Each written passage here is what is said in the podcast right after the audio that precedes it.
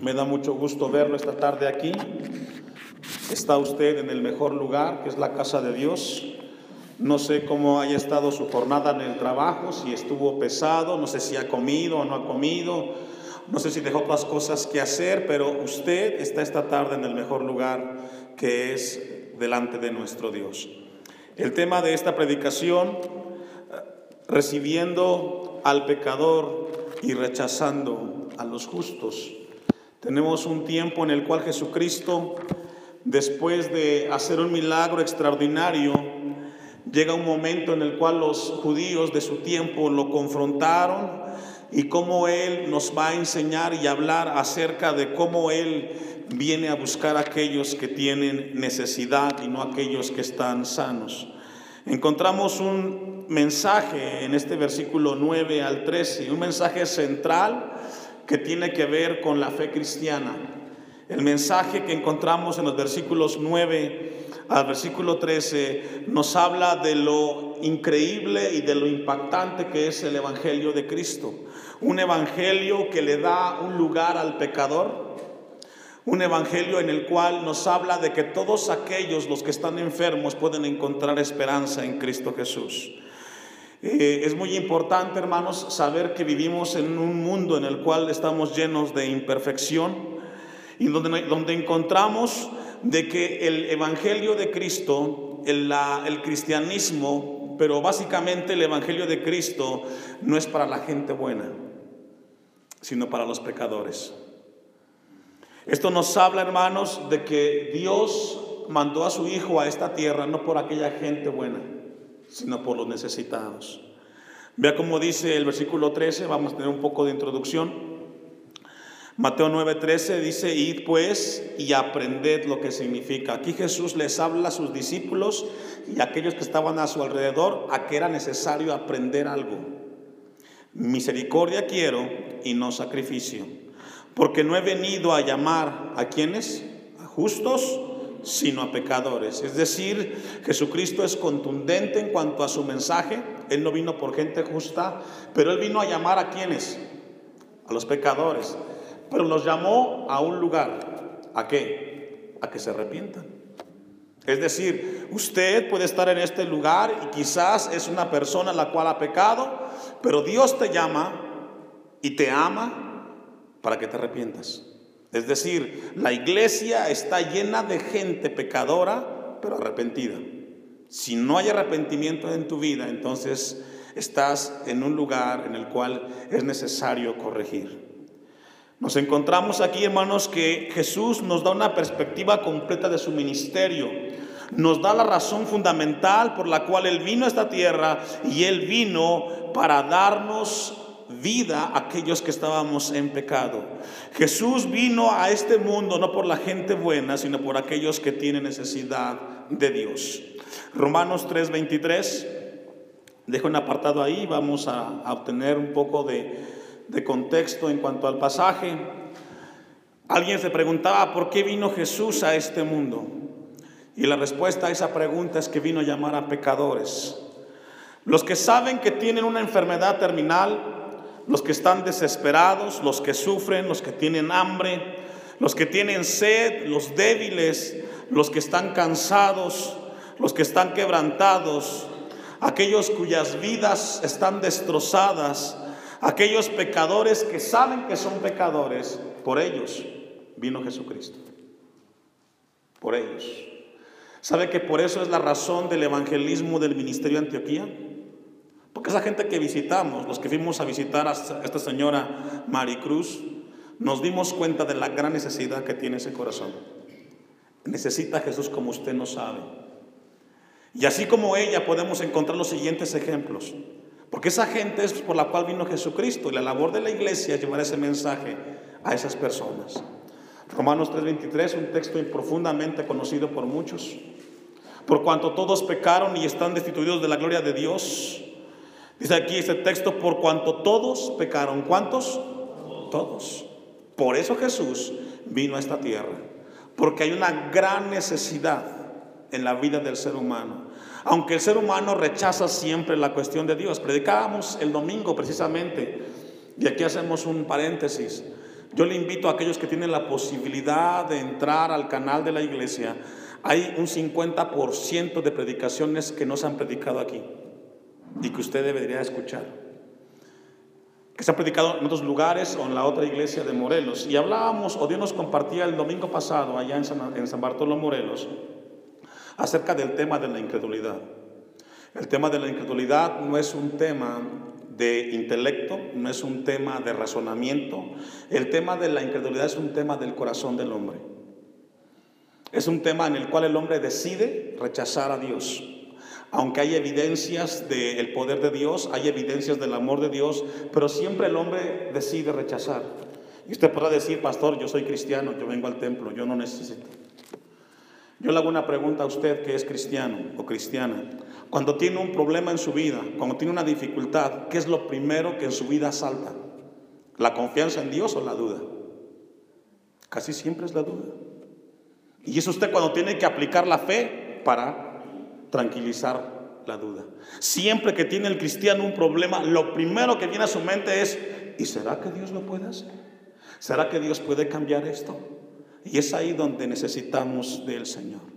Todos pecaron, dice el versículo 23, y todos están destituidos de dónde, hermanos? De la gloria de Dios. Por eso Cristo vino y a llamar a los pecadores, pero los llamó a un arrepentimiento. No para que sigan siendo pecadores.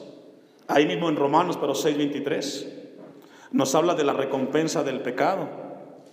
Porque la paga del pecado es muerte, mas la dádiva de Dios es vida eterna en Cristo Jesús, Señor nuestro. Jesús vino a llamar, Jesús no vino a llamar a los justos, sino a los pecadores. Mire Lucas 5:5, cómo Pedro entiende esta verdad. Y aquí Dios quiere poner en nuestras vidas lo importante que es que vayamos a Jesucristo. Lucas capítulo 5, versículo 5 encontramos que el apóstol Pedro también reconoció que él necesitaba de Dios. Respondiendo Simón, le dijo, maestro, toda la noche hemos estado trabajando, perdón, trabajando y nada hemos pescado, mas en tu palabra echaré la red. Si logra ver a Pedro dudando, hemos estado haciendo las cosas, pero no ha pasado nada. Pero Señor, confiaré en ti, en tu palabra. Seis, y habiéndolo hecho, encerraron gran cantidad de peces y su red se rompía. Entonces hicieron señas a los compañeros que estaban en la otra barca para que viniese a ayudarles y vinieron y llenaron ambas barcas de tal manera que se hundían. Viendo esto, Simón Pedro, ¿qué fue lo que vio Simón Pedro? Vio que haciéndole caso a Jesús en sus palabras, algo cambiaría. Porque Pedro estuvo pescando y no atrapó nada. Pero cuando Jesús le dijo, echa de este lado la red, Pedro, tú conseguirás algo. Y en el caso de usted o en el caso mío, no será que eches la red para pescar. No. Te dirá Dios, ¿sabes qué? Hija, a tus hijos, edúcalos de esta manera. Un ejemplo. Al hermano, hijo, de esta manera tú debes de enseñar a tus hijos. Y a veces decimos, pero Señor, es que eso como que es muy anticuado, que somos un poco más modernos. Pero si tú confieras en lo que Dios te dice, verías resultados de otra manera. Dice la palabra que cuando Pedro vio esto, al ver su incredulidad y el poder de Cristo, cayó de rodillas ante Jesús diciendo, apártate de mí, Señor, porque soy hombre, ¿qué hermanos? Pedro reconoció que era un pecador ante Cristo. El apóstol Pedro, el gran apóstol Pedro, reconoció que él era una persona que necesitaba del mismo Redentor y Salvador. ¿Usted cree que nosotros no necesitamos de Jesús? Claro que necesitamos.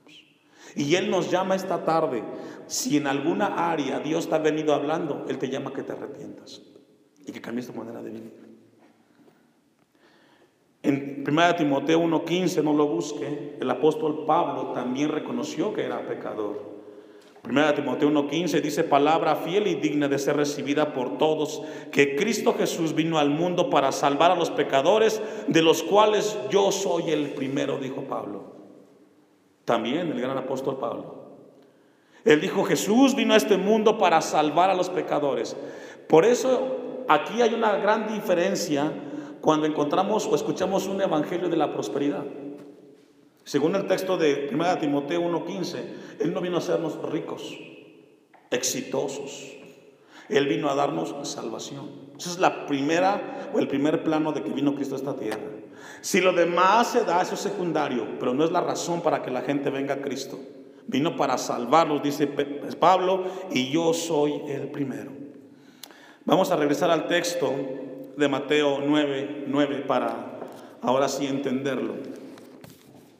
Recordemos que el Evangelio de Mateo que hemos venido leyendo y estudiando, eh, Mateo, que es el mismo que encontramos en Mateo 9:9, él quiere mostrar a Jesucristo desde una perspectiva mesiánica.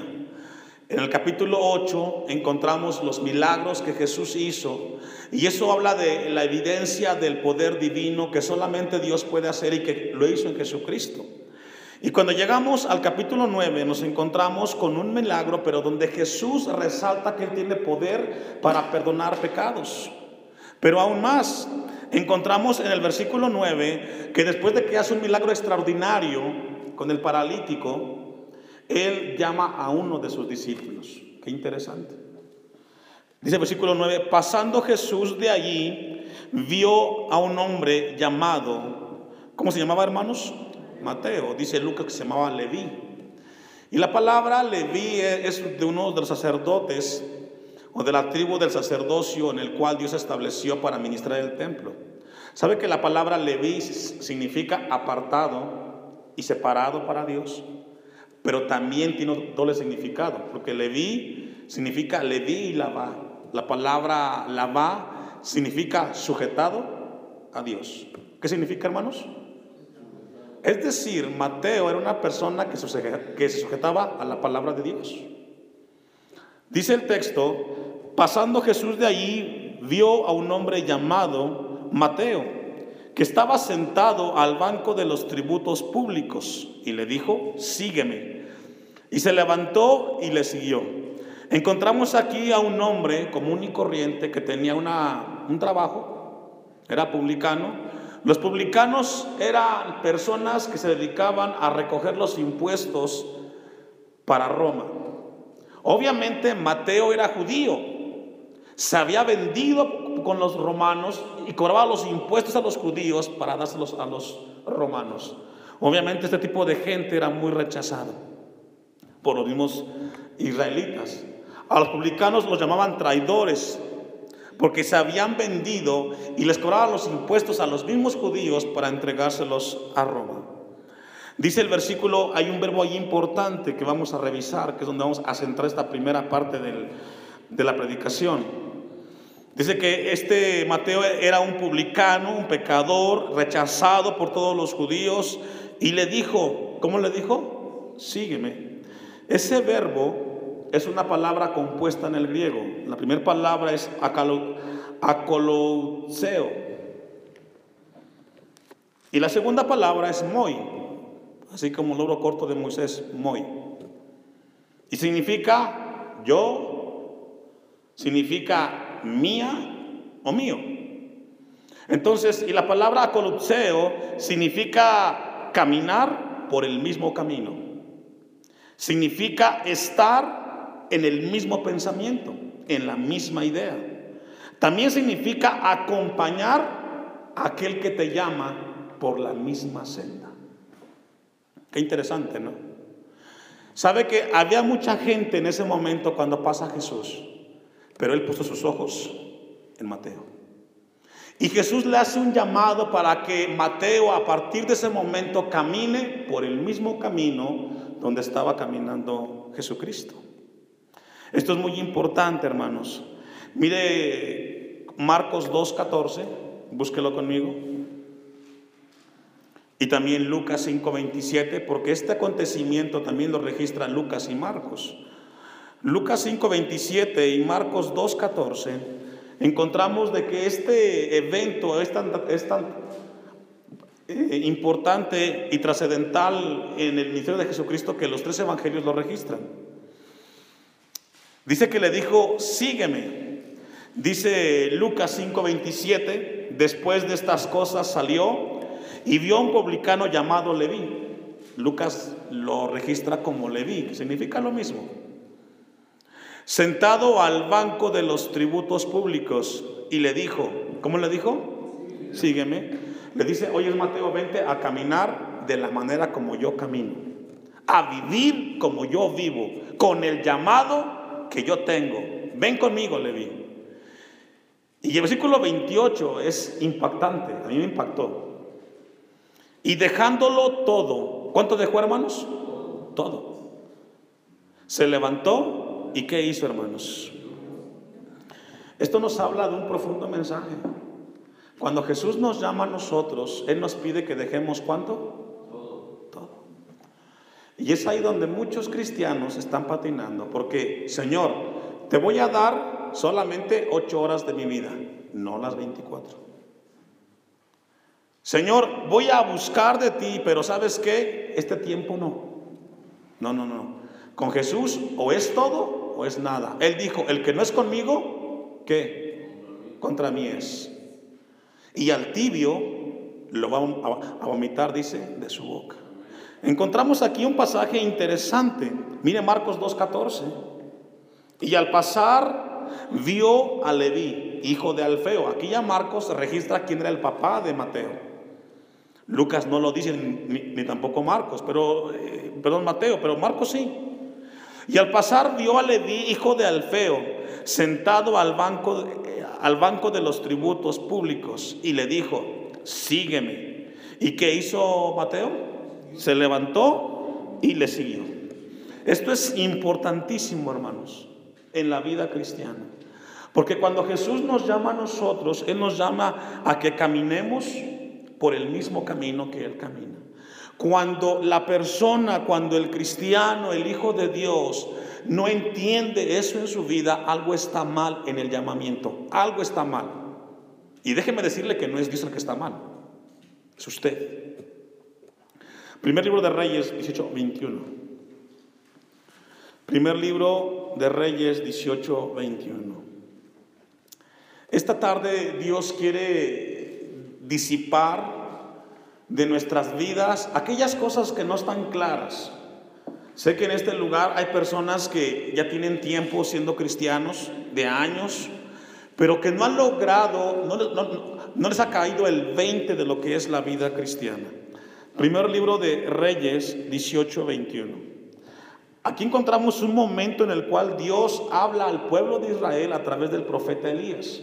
Un momento cuando el pueblo no tenía claro qué implicaba seguir a Dios.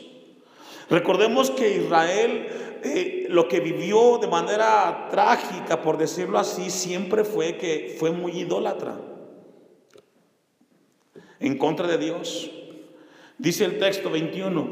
Y acercándose Elías a todo el pueblo ¿A cuántos hermanos?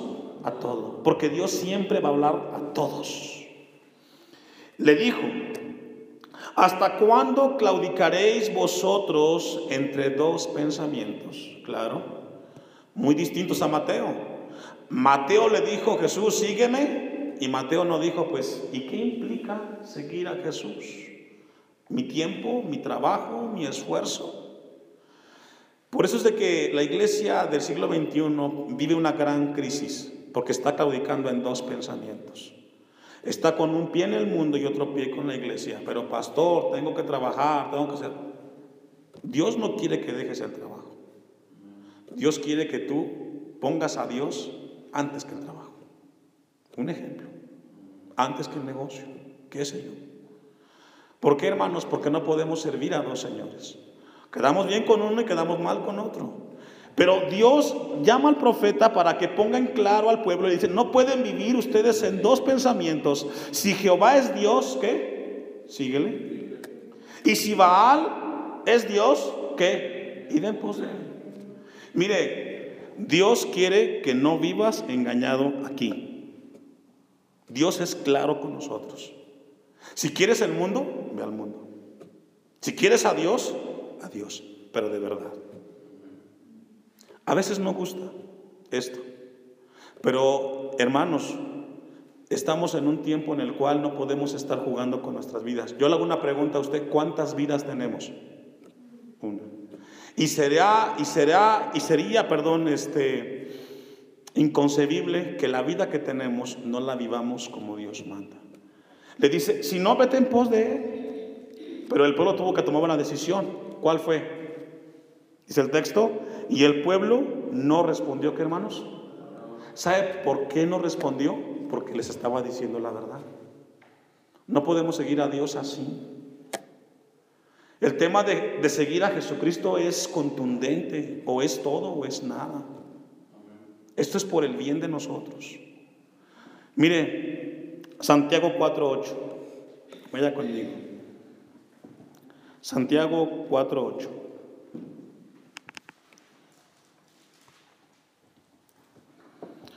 Cuando vemos el llamado de Mateo, dice que dejó todo. Ahora, no significa que Mateo dejó todo allá aventado. No, no, no. El contexto no lo maneja así, sino que él tuvo que ordenar las cosas que tenía que dejar para luego seguir a Jesús. Santiago dice un texto impactante también. Acercaos a Dios y Él se acercará a vosotros. Aquí Santiago dice, es necesario acercarnos a Dios. Él se acercará a nosotros. Ahora, fíjese a quién le está llamando. Acercaos a Dios y Él se acercará a vosotros pecadores, limpiad las manos. ¿Qué le pide Santiago a los pecadores? A limpiar las manos. Jesús en Mateo 9:13 dice, llamó a los pecadores a qué? Al arrepentimiento. Santiago dice, limpien sus manos. Y vosotros, los de doble ánimo, ¿qué les dice? Purificar vuestros corazones. Esto es muy importante. Lo que esta tarde Dios quiere hablar con nosotros, iglesia, no es el convencernos. Dios no quiere convencerte si estás mal o estás bien. No. El propósito de la palabra es ubicarte y ubicarme a mí que con esa condición estamos mal delante de Dios. Mi deseo como pastor no es de convencerte a ti, sino que Dios te haga entender cuál es la posición de la iglesia cuando está caminando en dos caminos. ¿Se recuerda cuando dice en primera de Corintios 6, 9, no lo busqué? Habla de personas que tienen unas acciones que Dios rechaza. Siempre la Biblia Escuche esto, siempre la Biblia hablará para ubicarnos a nosotros en qué posición estamos en el momento que Dios nos está hablando. Si la posición tuya no es de acuerdo a la Biblia, entonces Dios te dice, así no puedes acercarte a mí.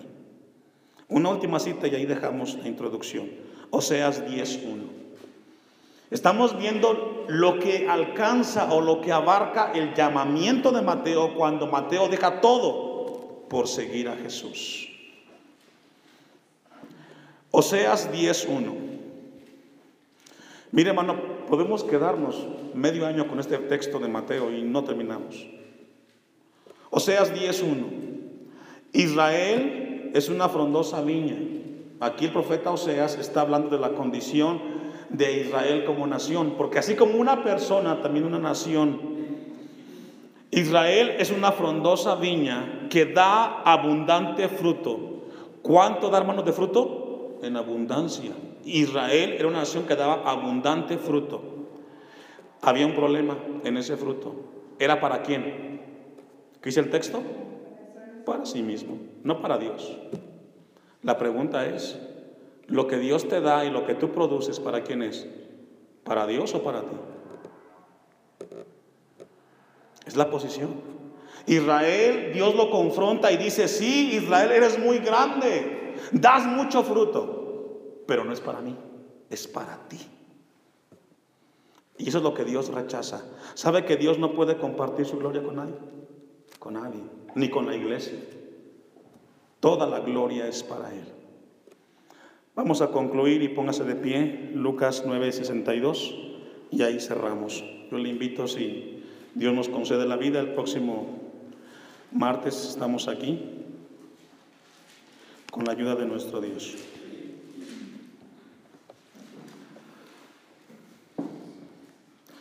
Lucas 9:62.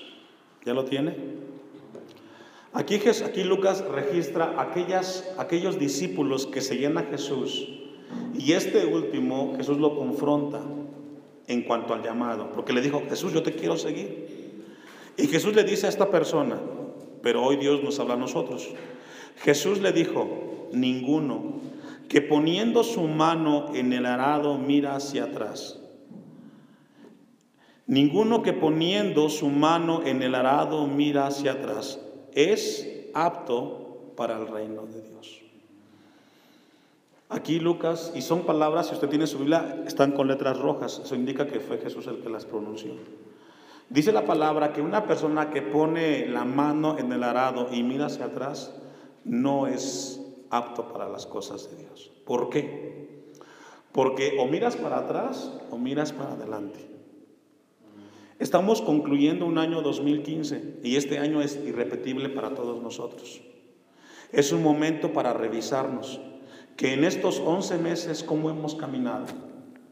Como Mateo que lo dejó todo o como Israel que estaba claudicando en dos pensamientos. Solo que recuerde que Dios nos llama a que revisemos en qué posición estamos delante de Dios.